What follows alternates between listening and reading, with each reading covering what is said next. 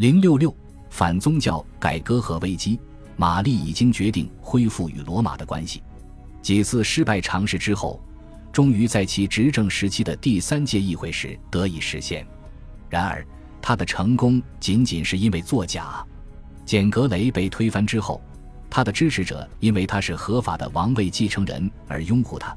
但是，当他在威斯敏斯特安全登基后，人们才发现他激进的天主教信条。我们应该注意到约翰·福克斯和其他在伊丽莎白统治时期的新教辩论家的偏见。他们试图让人们相信，玛丽除了迫害一事无成。的确，他脱离了人的价值观和现实感。他残酷迫害对手。一五五五年二月后，烧死至少二百八十七人。他认为可以通过这种手段击败敌人。但是，知名的新教殉道士，包括湖泊主教、黎德利主教、拉蒂莫主教和大主教克兰麦，他们同样也是直接政治报复的受害者。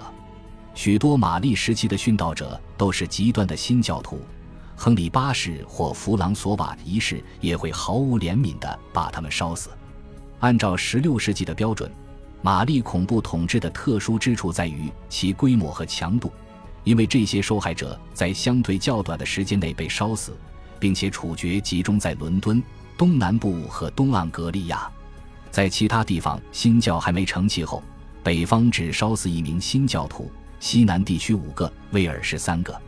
都铎王朝中期，信奉新教的人数在伦敦仍不超过总人口的百分之四十，在南部和东部郡县约占百分之十五，在诺维奇、布里斯托尔。考文垂和科尔切斯特等城镇约占百分之二十五，在北方不到百分之五。更具破坏性的是，许多受害者都很年轻。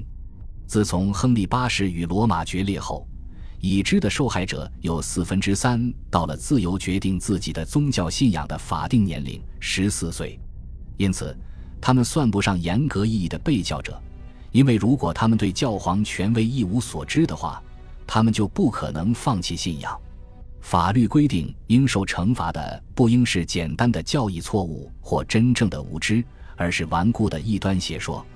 根据教会法规，不是所有玛丽时期的殉道者的火刑都是合法的，包括克兰麦的。这证明了新教徒眼中受害者的立场。受害者引用了《圣经》：“你因敌人的缘故，从婴孩的口中获取力量。”玛丽的做法遭到来自内部的反对，因为腓力明确表示他无法接受活生生把人烧死的行为，因为这很可能会引燃更强烈的抵抗。腓力虽然是一位虔诚的天主教徒，但却质疑宗教法庭的权利，并决心阻止教皇过度干涉自己领土内的事务。腓力不赞成玛丽使用火刑，这对女王是重大打击。玛丽辩护说。自己的真正目标始终是让英格兰与罗马和解，迫害是他计划的一小部分。因此，对他来说有利的是，到目前为止，议会里拥有土地的平信徒彻底世俗化了，因为他们几乎二话不说地否定了亨利和爱德华时代的宗教立法，并重新制定了异端法。长期以来，他们的唯一条件是，不应该归还自1536年以来被没收的教会土地。然而，玛丽需要教皇的帮助，她不能单枪匹马。一五五四年十一月，布尔书基主教流亡归来，代表教皇赦免了王国的罪孽，并宣布英格兰与罗马重归于好。然后，他本着反宗教改革的精神进行了教会改革，涉及礼拜仪式、教士礼仪、教育和主教监督等领域。但他的方法高瞻远瞩。他没有把人当作个人，而是群体。他在布道前强调纪律。他试图成为一名宽容的教士，帮助那些智力不足以自行做选择的人做出选择。这些方法无法遏制异端。波尔自称为北极星，认为他在英格兰可以引导迷失的灵魂。没有人给他提供完成使命所需要的时间和资金，只有三年时间，几乎没钱，这是不够的。教会的机器要慢慢的停转了。如果不提高神职人员的生活津贴，就不可能提高他们的教育水准，特别是北方地区。如果说玛丽失败了，那也不是因为诸如托马斯·怀亚特爵士在肯特郡叛乱之类的反抗和阴谋，而是因为他的政策与议会冲突。议会阻扰了她让丈夫加冕的计划，同时强烈反对她与罗马教廷修好，除非她答应土地所有者有关前宗教土地的要求。在这个微妙的问题上，腓力同样坚决要求尊重议会的意愿。因为他担心玛丽的不妥协态度会导致严重的政治后果。当议会随后以多数票拒绝没收八百名左右逃往法兰克福、苏黎世、日内瓦和其他地方的新教徒的土地时，玛丽受到了羞辱，尤其是因为这些流亡者当中善于表达的成员不懈地发布反天主教的宣传，以及反对他的颠覆性文学。在涉及财产问题的领域。